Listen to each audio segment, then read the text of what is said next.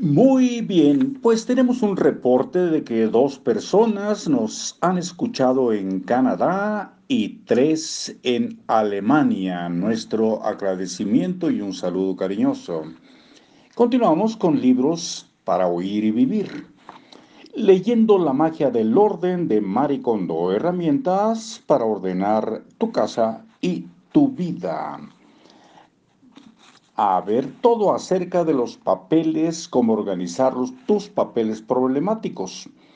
Mi política básica es desechar todos los papeles, pero siempre te toparás con algunos que son difíciles de desechar. Consideremos aquí cómo nos encargaremos de ellos. Y el subtítulo, ya se los habíamos adelantado el día de ayer, es materiales de estudio. No, creo que no es ese. ¿Sí? Materiales de estudio. Es muy probable que las personas a quienes les gusta estudiar asistan a seminarios o cursos sobre diversos temas como aromaterapia, pensamiento lógico o mercadotecnia. Últimamente se ha puesto de moda en Japón hacer seminarios de madrugada.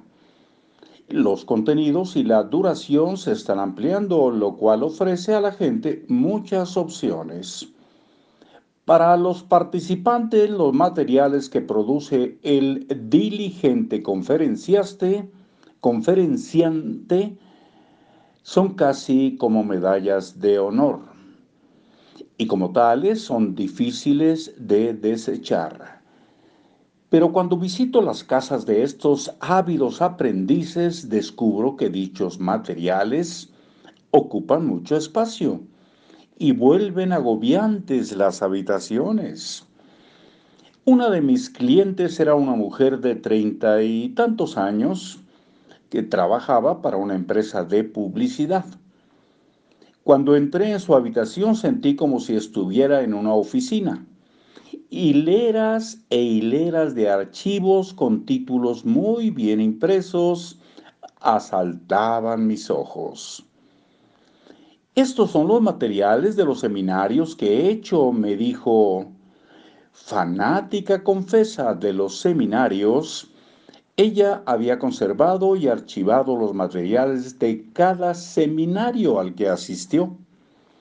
La gente suele decir, Quisiera reestudiar estos materiales algún día, pero la mayoría nunca lo hacen. Es más, suelen tener materiales de diversos seminarios sobre temas idénticos o similares. ¿Por qué? Pues porque no recuerdan lo que aprendieron. No digo esto a modo de crítica, sino solo para señalar por qué no vale la pena conservar los materiales de seminarios ya pasados. Si el contenido no se pone en práctica, esos cursos no significan nada. El valor de hacer un curso empieza en el momento en que asistimos y la clave para extraer todo su valor es poner en práctica lo que aprendemos tan pronto como termine el curso. Ay, que con esto terminamos. Le vamos a dar otra leidita a estos tres renglones, porque pues es impactante, cuando menos para mí. Eh, decía, el valor de hacer un curso empieza en el momento en que asistimos y la clave para extraer todo su valor es poner en práctica lo que aprendemos tan pronto como termina el curso.